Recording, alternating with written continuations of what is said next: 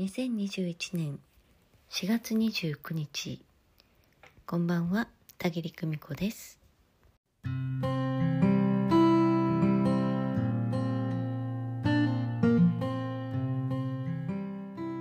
日は人は変わり続けるというお話をしてみたいと思います。えー、魂学の受講生さんにはよくお話しすることなんですけれど私たちっていつも波ている状態。常にね波打ちながら、えー、上がったり下がったりしながら少しずつ少しずつ光の方向へ向かっていっている。上がっていっていると思ってていいと思います、えー、昨日と今日は同じ私のようであるんですけれど全く違う。細胞も入れ替わるし、まあ、髪も抜けて生え変わるし、えそういった変化がね一瞬毎春毎春起こっています。それがねずっと連続のようになっているので、えなかなか変化してるなんていうふうにはね、え受け取れなくできていますけれどお花もねつぼみのお花がいきなりパッとすごい一瞬で咲いたりはしないんですよね。じわじわっと。高性能のカメラで撮るとその動きっていうのはわかるんですけれどでも私たち人間の目でじっと見ていると本当に時間をかけないとわからないですよね。見続けないとわからない。でもねああいう速度で私たちもずっと変化し続けています。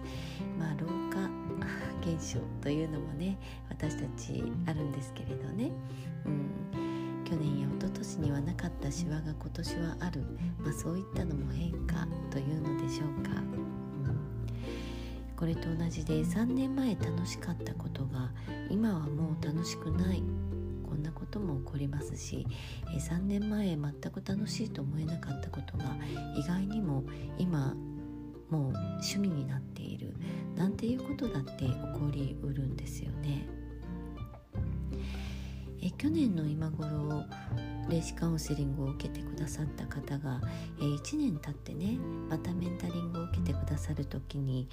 えー、お渡しするメッセージ、うん、伝わってきてお伝えするメッセージというのは全く違うものであったりします。えまあ、これはまあ、その方が変化し続けていって1年経った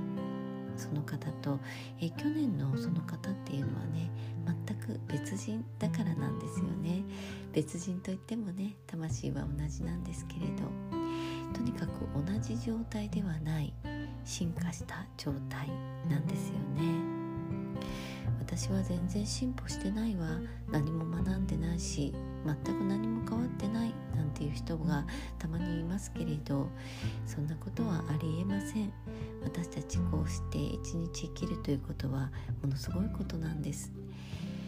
だからね、えー、当時渡されたメッセージと今のメッセージが違う、うん、これは当たり前のことです。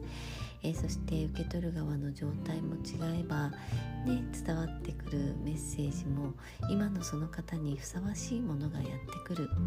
うん。え、そしてそのメッセージはいつもいいものである。その人にその人をより良くするためのものである、うん。え、私はそういうふうに思っています。去年のその方の状態で今のメッセージをお渡しするわけにいかない。で3年前のその方に今伝わってきているメッセージを伝えることがえー、3年経った今だからこそお伝えできる言葉がある。こんな風にね思っています。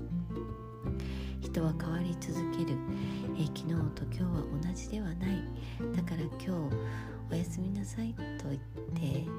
眠りについた後目覚めた時には別の人になっている。私たちはいつもフレッシュな気持ちで新しい自分を生きることができる、え、このことをねお伝えしておこうと思います、え、私にもまた、え、もう一度改めて刻んでおこうと思います、え昨日から今日の連続のように思うけれど毎日毎日違う自分で新たな自分で生きていい。今日もご訪問くださいましてありがとうございました。それではまた明日。